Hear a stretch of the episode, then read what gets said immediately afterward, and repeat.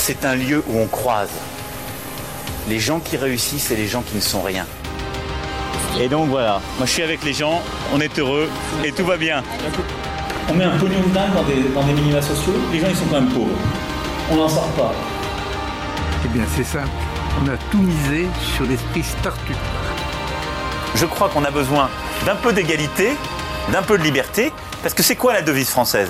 Liberté, égalité, fraternité. Eh ben, banco, voilà. Nous, c'est ça ce qu'on va essayer de faire. Top Bienvenue dans La République inaltérable, le talk politique libre, incisif et sans concession du monde moderne avec Alexis Poulain. Bonjour Alexis. Salut Antoine. On s'excuse tout de suite euh, un petit peu pour euh, la qualité du son. Euh, je crois que t'en- t'en as déjà marre. ça y est, t'es t'es parti. Tu vas nous faire l'appel du 20 juin. Écoute, euh, oui, pour le 18 juin, j'étais à Londres et j'y suis encore. euh, donc je, je regarde sur quelles sont mes options, euh, si je rentre ou pas. Euh, sinon, je ferai peut-être un appel la semaine prochaine d'ici. Euh, re- restez, restez, à, restez à l'affût. Je rappelle que vous pouvez retrouver les épisodes précédents dans toutes les apps de podcast, sur Spotify, sur lemondemoderne.media. Et vous pourrez par exemple réécouter l'émission de jeudi dernier, mais aussi l'interview de Vincent Coquebert sur l'arnaque des générations. Euh, on va en parler un petit peu de l'arnaque des générations tout à l'heure. Eh oui. Celle d'Eric Battistelli à propos de la situation au Brésil, ou encore La main d'écorché, nouvelle de Maupassant que tu nous as lu mardi, euh, Alexis. Beaucoup d'actualités en France et dans le monde cette semaine, mais je te propose euh, dans cet épisode de nous concentrer sur la France. On parlera de Hong Kong et de Trump une prochaine fois, parce que le moment est important. Avant, c'est l'heure des traditionnelles recommandations. Je crois que tu n'avais pas grand-chose à nous proposer euh, ce matin, euh, mais je renvoie vers ton article dont on va parler euh, abondamment tout à l'heure euh, sur le monde moderne.media. Est-ce que tu avais d'autres petites choses à nous à nous donner ou on, on passe aux miennes? Euh, non, non, non, je, je t'écoute. euh, bah, de mon côté, je vais vous recommander quelques livres qui sont pas des plus récents, mais qui touchent à un thème on ne peut plus d'actualité, euh, les fake news et notre rapport à la vérité et à la réalité même carrément. Euh, je vous en parle parce que j'ai enfin acheté le 14 juillet d'Éric Vuillard. Je sais pas si tu l'as lu, euh, Alexis, ça a quelques années déjà. Non, Euh, ça on fait partie. ouais. Ça fait partie des titres que j'ai sur ma liste depuis longtemps et je suis tombé nez à nez avec euh, avec lui en poche dans un salon du livre euh, la semaine dernière, donc je l'ai pris. Comme beaucoup, je pense, j'ai été vraiment frappé par les deux derniers textes de Vuillard, euh, L'ordre du jour qui a eu le Goncourt et La guerre des pauvres qui est sorti en pleine crise des gilets jaunes là, en début d'année. Euh, même s'il a été écrit depuis quelques années, il a été même écrit avant euh, avant l'ordre du jour, je crois. Euh, et c'est ça qui m'intéresse justement, c'est le rapport de la fiction avec la réalité. On lui a beaucoup dit que la guerre des pauvres euh, résonnait beaucoup aujourd'hui. Dans l'ordre du jour, c'était les liens facilitateurs, on va dire, des industriels allemands avec l'appareil politique nazi. Dans la guerre des pauvres, c'était euh, donc un texte très court, mais alors très puissant, très virevoltant, sur une insurrection protestante du XVIe siècle autour de la figure du prêcheur euh, Thomas Munzer. Pour 14 juillet, je vous fais pas de dessin, c'est la prise de la Bastille vue du peuple, avec euh, l'écrivain qui se sert de la fiction pour boucher les trous laissés par les sources historiques. Et ça en dit souvent beaucoup. Donc si le sujet de ce rapport entre histoire et fiction vous intéresse, euh, dans un autre style, je vous invite à lire le travail de l'écrivain espagnol Javier Cercas, et particulièrement L'imposteur, euh, où il reconstitue le parcours d'Enric Marco, un petit vieillard qui avait longtemps été la figure emblématique des anciens déportés catalans pendant la Seconde Guerre mondiale et qui racontait son histoire dans les écoles et dans les médias. Sauf que en fait, il est jamais sorti d'Espagne. Donc Cercas raconte cette histoire-là et pareil, il essaye de comprendre euh, ce qui amène quelqu'un à, à se faire passer pour quelqu'un d'autre, surtout sur des sujets aussi graves euh, pendant autant d'années. Pierre Lemaître interroge aussi ces, questions-là euh, dans Au revoir là-haut, et aussi de façon assez ironique, j'ai trouvé dans Couleur de l'incendie, qui est la suite d'Au revoir là-haut. Donc voilà, je vous mets toutes les références dans les notes de l'épisode. Et puis, euh, pour faire la transition avec la suite, je vous lis un passage du 14 juillet d'Éric Vuillard. Donc ça se passe le 13 juillet. Des familles de mendiants somnolent sous les porches, beaucoup de Parisiens ont à peine de quoi acheter du pain, un journalier gagne 10 sous par jour, un pain de 4 livres en vaut 15, mais le pays, lui, n'est pas pauvre, il s'est même enrichi. Le profit colonial, industriel, minier a permis à toute une bourgeoisie de prospérer, et puis les riches paient peu d'impôts. L'État est presque ruiné, mais les rentiers ne sont pas à plaindre. Ce sont les salariés qui triment pour rien, les artisans, les petits commerçants, les manœuvres. Enfin, il y a les chômeurs, tout un peuple inutile, affamé. C'est que, par un traité de commerce, la France est ouverte aux marchandises anglaises et les riches clients s'adressent à présent à des fournisseurs étrangers qui vendent à meilleur prix. Les ateliers ferment, on réduit les effectifs. Et dans la nuit du 13 juillet, tout cela résonne, ça gratte entre les pattes du petit chien qui traîne, ça urge entre les jambes du vieil ivrogne qui pisse, ça poisse sous les aisselles du chiffonnier, ça démange tout le monde. Je trouvais cet extrait assez euh, intéressant et pareil qui pourrait résonner aussi avec tout ce qui se passe euh, maintenant. Absolument. On vous voit? On les voit tellement.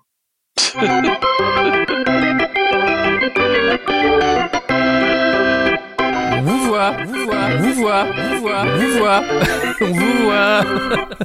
Et dans ce On vous voit, je voulais te parler, Alexis, de cette histoire de référendum d'initiative partagée contre la privatisation d'aéroports de Paris. Avec euh, l'ouverture le week-end dernier des soutiens en ligne, il faut un peu plus de 4 millions de soutiens en ligne pour euh, déclencher un référendum.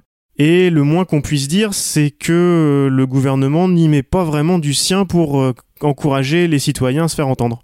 Ben euh, pas vraiment. Euh, le site euh, était mal conçu. Alors euh, c'est un site qui date euh, déjà d'il y a plus d'un an en fait hein, sur sur ADP, mais on voit que la Startup Nation a du mal. C'est un site qui a coûté cher, qui ne trouve pas les gens qui sont pourtant inscrits sur les listes électorales, qui avaient voté la semaine d'avant aux européennes et, et, le site ne les trouvait pas, qui met des codes postaux totalement fantaisistes euh, quand il n'est pas simplement en rade. Euh, donc pour signer ce référendum, c'est euh, tellement compliqué qu'il y a même des tutos qui circulent pour vous expliquer comment signer ce référendum sur ce site qui est impossible à signer. Du coup, euh, il y a eu beaucoup de, de protestations. Euh, il y a un, un compte Twitter euh, sur ADP, plusieurs d'ailleurs qui se sont développés, mais il y en a un en particulier, pour moi c'est référendum, qui a écrit une lettre ouverte à Christophe Castaner, qui lui a remis, qui essaye un peu comme ça de de rire de cette situation, malgré les bâtons dans les roues et le fait que ce site soit extrêmement mal conçu. 125 000 signatures pour les premières journées. Il en faut 4,7 millions, c'est beaucoup. Euh, mais si ça continue sur ce rythme-là, ça pourrait être fait en beaucoup plus rapidement qu'en 9 mois, puisqu'il y a 9 mois en fait pour réunir les 4,7 millions de signatures pour qu'ensuite il y ait un référendum pour ou contre la privatisation d'aéroports de Paris. Euh, donc voilà, c'est encore un bel exercice euh, de démocratie euh, participative qui est euh, sapé euh, volontairement, comme l'a été le grand débat. Oui, pour revenir au site en question, le gouvernement se défend en disant, tu l'as dit, hein, que c'est un site qui avait été créé au moment de la réforme et de la mise en place du référendum. Oui, c'est encore plus vieux. Ouais. C'est même 2013 ou 2014. Même pour cette époque-là, le site est quand même vieux et raté. Il y a beaucoup, tu disais, beaucoup de beaucoup de choses assez assez étranges. Et moi, je note quand même que quand il s'agit d'améliorer les services en ligne dématérialisés euh, au hasard, euh, les impôts, la CAF, Pôle emploi, etc. Là, on, recrute des designers euh, à des prix euh, tout à fait en ligne avec le marché fou de, l'emploi de, de, la Startup Nation. Euh, mais par contre, quand il s'agit de éventuellement, pourquoi pas, refaire, refaire une petite toilette à un site comme ça pour aider les citoyens à participer, là, il n'y a plus personne. C'est ça, c'est ça. Bon, et eh ben on les voit et puis on les voit aussi. Euh, on va, ça va être la, partie principale, je pense, de l'épisode. On va parler du SNU. Euh, je parlais de Vincent Coquebert tout à l'heure avec l'arnaque des générations. Là, il y aurait beaucoup à nous en dire aussi, je pense. Raconte-moi un petit peu ton analyse de cette chose qui a été mise en place euh, pour faire plaisir, je sais pas, faire plaisir au, président, c'était dans ses engagements de campagne, et puis faire plaisir euh, peut-être aussi à, à, une certaine frange de l'électorat d'En Marche. Une idée à la base euh, qui n'est peut-être pas mauvaise, mais une mise en place qui fait un peu froid dans le dos. Une mise en place catastrophique qui fait à la fois froid dans le dos, qui scandalise et qui fait rire. Ouais, c'est le grand chelem. Ouais, c'est bah c'est c'est souvent comme ça. Hein. Euh, c'est la com politique, c'est souvent comme ça. Euh, le, service national universel, euh, l'idée sur le papier elle est bonne, c'est de dire que les jeunes doivent s'engager euh, et doivent euh, voilà avoir un peu un, une cartographie des, des possibilités d'engagement en local, au national, pour euh, pour faire euh, des, de l'intérêt collectif et, et, se rencontrer et brasser un peu euh, les classes sociales et les régions. Euh, donc on, est plutôt d'accord, on dit oh, c'est une bonne idée, euh, y compris la France insoumise qui dit d'ailleurs il faudrait que ça dure plus longtemps et qu'on passe le permis et que ce soit gratuit et qu'on on, on donne des, des aides aussi d'orientation, enfin qui, qui est un peu un, un supplétif euh, à, à l'école de la République euh, pour aider concrètement les jeunes dans leur orientation future et, euh, et ouvrir des, des, possibilités. Euh, ce qui se passe, c'est qu'on a 15 jours euh, deux, et plusieurs zones test en fait pour ce service euh, national universel avec des jeunes volontaires qui se sont engagés pour euh, bah, faire les crash tests de mise hein, de ce truc euh, et on a une campagne de communication catastrophique euh, où on voit les ministres mettre l'uniforme, où on voit ces jeunes en uniforme debout toute la journée quasiment, enfin c'est l'impression que ça donne, chantant la Marseillaise, donc c'est de la chorale euh, républicaine, avec leur petite tenue en fait qui ressemble à une tenue de maître chien ou d'équipe de softball. Euh, c'est euh, triste. Et en même temps vous avez des photos qui qui sont euh, presque tirées de séries dystopiques. Euh, beaucoup euh, qui ont vu les photos des jeunes du SNU avec leur uniforme blanc, leur casquette et le ministre Gabriel Attal devant ont pensé au film qui s'appelle La Vague. qui est un film sur la montée du fascisme tout simplement et effectivement c'est l'effet que ça donne on a l'impression en fait euh, d'un mouvement de jeunesse macronienne plutôt qu'un mouvement républicain euh, de, de service civil euh, comme ça avait été promis. Et, et les questions se posent sur mais qu'est-ce que de quoi vous allez discuter? Qui sont les formateurs? Comment ça se passe? Et l'encadrement pose vraiment question parce que c'était mardi à Évreux vous avez plus de 26 jeunes qui sont euh, ont fait euh, des, des, des, comas, enfin qui sont tombés dans les pommes euh, parce qu'ils sont restés plus d'une heure à faire les plantons en plein soleil. Même une sénatrice euh, a été prise de, de faiblesse, a eu un petit malaise. Sauf que les 26 jeunes, on les a mis à l'intérieur de, de la mairie, on savait pas où les mettre, il y avait pas de chaise. Et au lieu de dire on arrête les frais, rentrer aux frais les jeunes, ils ont continué. C'était le plus fort qui devait rester. Enfin, il y a un côté en plus dans le dans ça euh, assez terrible. L'encadrement donc est nul. N'importe quelle euh, euh, formation de jeunes ou, ou, colonie de vacances fait ça, elle ferme la boutique. vous avez un infirmier qui dit j'ai jamais vu ça. Moi, j'ai fait des formations sur les événements, etc. Dès que vous avez plus de deux ou trois malaises, vous arrêtez le truc. Enfin, vous faites en sorte que les gens rentrent. C'est que ça va pas, les conditions sont pas là. Et, et, et, et vous aviez cette vidéo aussi, une des premières vidéos, le lever des couleurs où euh, une, euh, une jeune femme euh, au dernier rang était en train aussi de faire une syncope, a été exfiltrée par ses petits camarades des rangs. Euh, donc il y, a un côté, euh, moi j'ai dit c'est plus le SNU, c'est le snuff, comme les snuff movies, c'est ces films de, ultra violents qu'on voit euh, et qui, qui tournent sur internet. Donc c'est un peu ça. Il y a, y a un côté, mais qu'est-ce que qu'est-ce qu'on va faire? Et puis ça me pose la question de dire, mais si euh, vous avez entendu peut-être Christophe Barbier qui dit on n'a pas été assez violent avec les chômeurs, du coup ils travaillent pas. Euh, je me dis bah, peut-être que derrière il y a aussi une volonté d'être violent avec les jeunes parce que il y a eu plein de commentaires euh, également de personnes qui pensaient que oh là là les chouchous euh, euh, ils sont vraiment nuls, faut qu'ils s'endurcissent, c'est quoi ces jeunes, ah là là ça fait ça fume trop de weed, ça regarde trop Netflix.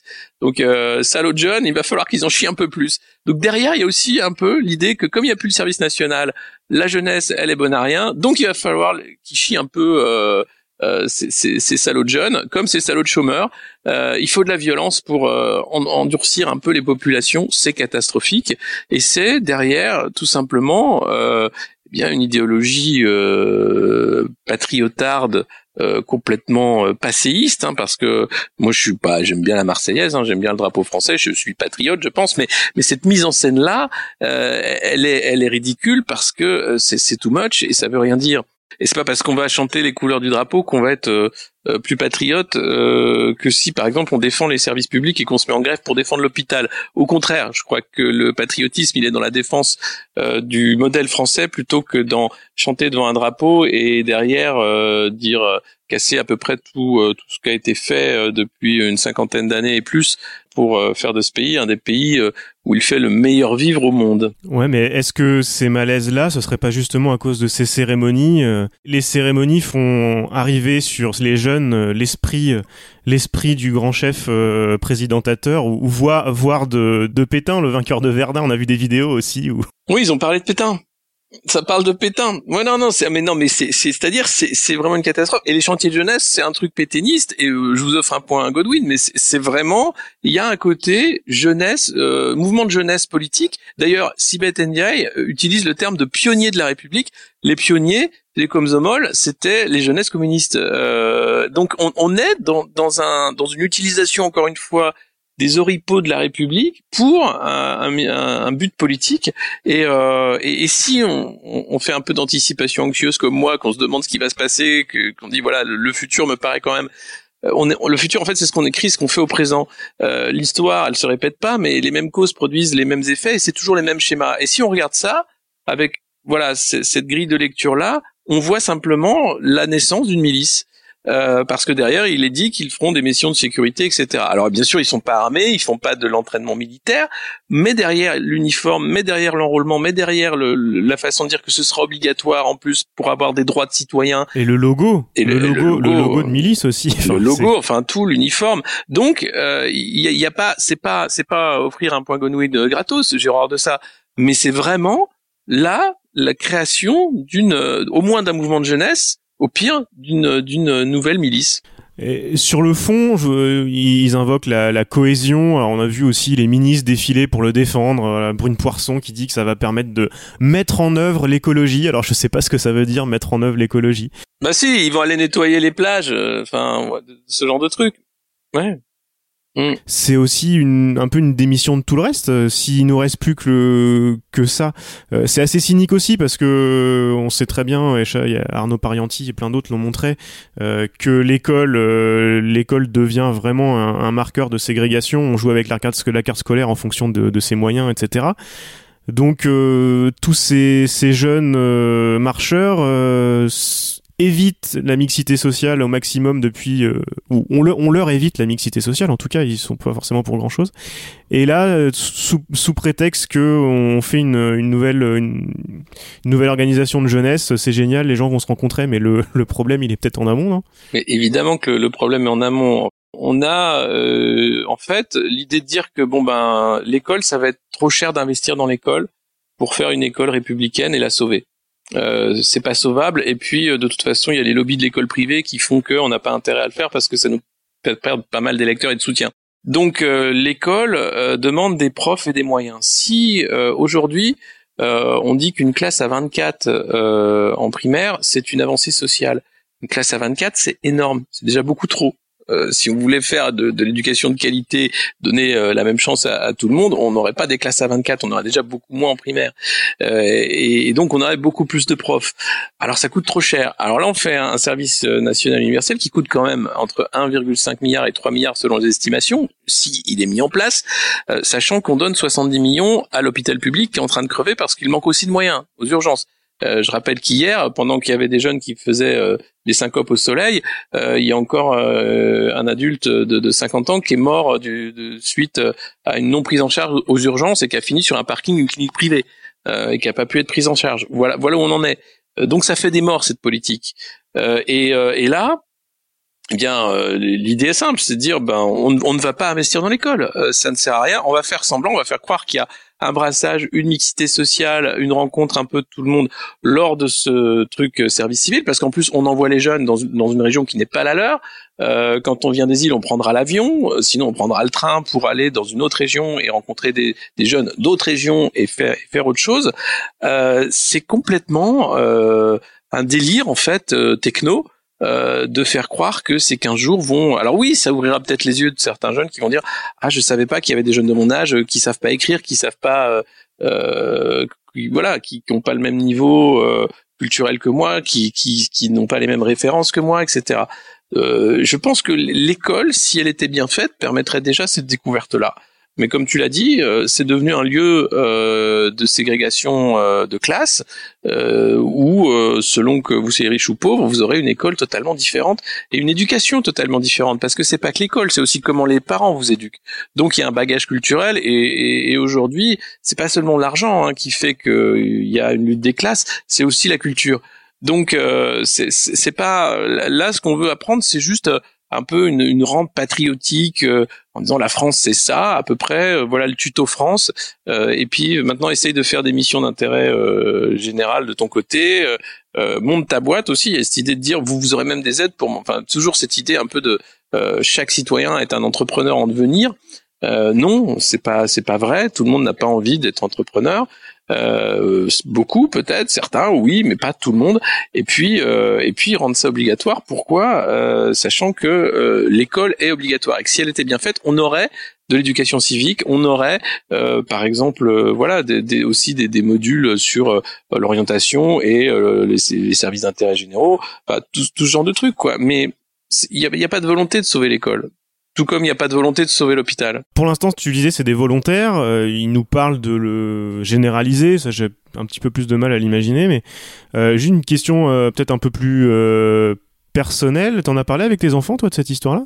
Ah ben oui, j'en ai parlé avec mes enfants. Euh, mon Qu'est-ce qu'ils en pensent? Mon fils aîné a même fait sa journée euh, d'appel euh, où il recensait un peu tout le monde au fort de Vincennes. Euh, il m'a raconté sa journée. Euh, il m'a dit ouais bon ben on arrive, on a un petit déj avec des croissants. Euh, ouais t'as des militaires qui nous reçoivent, ils nous expliquent un peu et puis après il me dit bon ben on a regardé la maquette du Charles de Gaulle pendant un quart d'heure avec un mec qui nous a expliqué l'armée française comment c'était cool. Euh, il y en avait, ils avaient même pas enlevé leur earpod, ils s'en foutaient complètement. Euh, après, on a déjeuné le midi, euh, c'était dégueulasse. et, puis, et, après, on a eu des cours. en, gros, c'était une campagne un peu sur l'armée française, la France et, et et il en a pas retiré grand chose à part euh, voilà une journée surréaliste euh, euh, sur, ce service-là. on n'en a pas encore parlé en détail avec eux, mais j'ai pas envie qu'ils fassent ça, pas comme ça quoi, non, c'est hors de question tout à l'heure, tu disais que le, chacun devait être entrepreneur de sa vie. Ça fait une super, euh, super transition avec la suite. Euh, D'ailleurs, je crois que c'est le Medef il y a quelques temps qui, euh, qui proposait de donner un numéro de sirette à chaque euh, nouveau-né français parce que. Oh, c'est tellement bon ça. Ouais, ouais, si, si, si, je suis sûr. C'était même, c'était même pas, c'était même pas une parodie quoi. Bah non. cette histoire d'assurance chômage où bah, le gouvernement a trouvé une solution finalement pour pour réduire le chômage.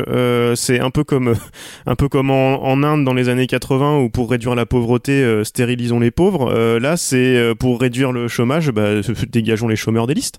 Ben absolument. c'est c'est même plus que ça. Tu parles de, de Malthus. En fait, pour Malthus, si un individu est incapable de s'insérer dans la société, soit par l'air de sa famille, soit par son travail, il n'y a pas sa place.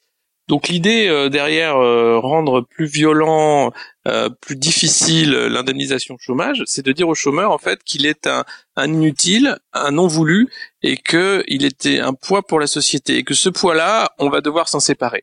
Donc c'est une vraie volonté malthusienne de déjà culpabiliser le chômeur en disant c'est ta faute si t'es chômeur. Ouais, donc en résumé, ce qu'on nous propose, ce qu'on propose aux chômeurs, c'est de soit de traverser la rue en créant une start-up qui n'aura pas d'avenir, soit d'être euh, freelance et c'est pas facile, souvent c'est freelance par défaut, soit d'aller bosser pour Uber et Deliveroo parce que euh, et, et, les remercier d'ailleurs de donner de donner du boulot. On lisait hier euh, ou avant avant-hier, fin cette semaine, Fred Cavazza, une des têtes d'affiche de la Startup Nation et de la transformation digitale qui expliquait qu'il fallait surtout pas avoir de point de vue euh, politico-philosophique là-dessus, hein, surtout pas d'idéologie, hein, euh, parce que parce que ces plateformes-là, euh, quand même, créent, créent des emplois là où tous les gouvernements successifs n'en ont pas créé. Eh oui, parce que c'est pas au gouvernement de créer des emplois. Les gouvernements, ils sont là pour faire en sorte que l'emploi permette de, de, faire vivre. Euh, et, là, on a simplement l'idée euh, de dire que sans emploi, pas de vie possible. Euh, donc n'importe quel emploi doit être pris. C'est ce que disait Christophe Barbier en disant on a l'illusion dans ce pays qu'on peut choisir son métier. ben encore heureux, mais c'est pas du tout ce qu'on nous offre comme avenir du progressisme. C'est un retour vers un, un 19e sans doute aussi violent euh, et sans doute euh, aussi dangereux pour la suite. Et comment on fait? Alors tu disais le discours de gauche là-dessus a du mal à se faire entendre. C'est aussi difficile de s'élever contre les plateformes, la startup nation et compagnie parce que euh, on n'a pas pour les politiques, je peux comprendre, on n'a pas envie d'être celui qui va contre la modernité, contre le fameux progrès technologique et contre les emplois qu'il y a à la clé. J'ouvre un peu là-dessus parce que je, trouve ça intéressant. Aux États-Unis, ils commencent à, à, aller contre en se disant, bah non, on n'a pas envie de participer au dumping fiscal de d'Amazon, euh, d'accueillir Amazon et ses emplois euh, pour euh, contre tout et n'importe quoi. C'est ce qui s'est passé à New York notamment, où les démocrates commencent à dire bah non, en fait, on fait ce qu'il y a de bien pour les habitants et pas pour l'économie. Et si on nous dit c'est de votre faute si Amazon n'a pas amené les 200 emplois, bah on s'en fout en fait. Tant pis. Ben oui, c'est ce qu'il faut faire. Il faut un rapport de force que les États ont de plus en plus de mal à établir. Euh, aux US, on est en train de parler de démanteler euh, les GAFA. Alors ça va mettre du temps, j'imagine, mais euh, l'État américain voit bien qu'il y a un danger en fait inhérent au GAFA, c'est celui qui se substitue à l'État et qui fasse sa loi. Aujourd'hui, Facebook sort sa monnaie, Libra. Euh, Bruno Le Maire euh, a l'impression de le découvrir en disant oulala mais attention euh, c'est aux États hein, de faire monnaie c'est pas c'est pas une plateforme qui, qui peut faire ça c'est un peu c'est déjà trop tard en fait donc si on veut être capable d'empêcher les Gafa de faire la loi il faut leur empêcher d'être en situation de monopole et, d'être les seuls euh, eh bien créateurs d'emplois et, les seuls créateurs de richesse. Mais maintenant, euh, d'offrir une monnaie, c'est-à-dire que tout va, va être en, en cycle fermé. Euh, donc euh, le, le, danger est réel, il existe, on est en plein dedans. Euh, et encore une fois, euh, le législateur a, a un temps de retard. Est-ce que tout ce que fait le gouvernement euh, en ce moment, notamment cette histoire d'assurance chômage, qui pourrait, j'ai l'impression, euh, euh, rallie quand même beaucoup de monde euh, contre elle cette cette réforme. Est-ce que ça pourrait pas, au bout d'un moment, faire déborder le truc et, et qu'on parle vraiment de ces sujets-là? Alors pas sur les plateaux de télé avec les barbiers et compagnie, mais est-ce que il n'y a pas un petit peu d'espoir là quand même? Je dirais, je dirais pas qu'on est on est au soir du 13 juillet comme je lisais tout à l'heure, mais est-ce qu'il pourrait se passer quelque chose quand même? Ben, euh, le ministère de l'Intérieur est prévoyant. Hein. Il a commandé des stocks euh, de grenades, euh, de cartouches en caoutchouc et euh, il a confirmé les commandes de LBD. il y a eu une conférence lundi matin avec Christophe Castaner qui n'est pas resté longtemps et des spécialistes hein, qui du maintien de l'ordre qui tous ceux qui étaient qui dénonçaient les violences policières. Donc oui, on est en train de revoir la doctrine, on est en train de préparer, euh, je pense, un affrontement, euh, mais très 19e, hein, où on fera tirer sur le peuple à un moment donné parce que euh, c'est, il va falloir leur, imposer ce modèle qu'ils ne veulent pas. Euh, et, le nombre ne fera pas foi. Enfin, le nombre pourra faire foi, mais il faudra être 10 millions, 15 millions dans les rues. On le voit bien en France, on mobilise plus 15 millions de personnes dans les rues. Euh, donc tant que euh, on, ment, tant qu'on dissimule, tant qu'on arrive à faire croire que c'est un modèle gagnant-gagnant, c'est faux. Hein, c'est en fait on est en train de, de créer euh, une aristocratie de la startup nation et puis un prolétariat, un lumpen prolétariat en fait de, de travailleurs ultra pauvres. eh bien, ce que je disais, les mêmes causes produisent les mêmes effets. Ça, ça, ne promet pas euh, un avenir de la non-violence et, d'un mieux-disant social, loin de là. C'était La République inaltérable avec Alexis Poulain, une balado-diffusion du monde moderne sur une idée presque originale d'Antoine Gouritin. Retrouvez les épisodes précédents dans votre application de podcast favorite, sur Spotify et sur lemondemoderne.media. Suivez Alexis sur Twitter, poulain2012, et rendez-vous la semaine prochaine pour un nouvel épisode.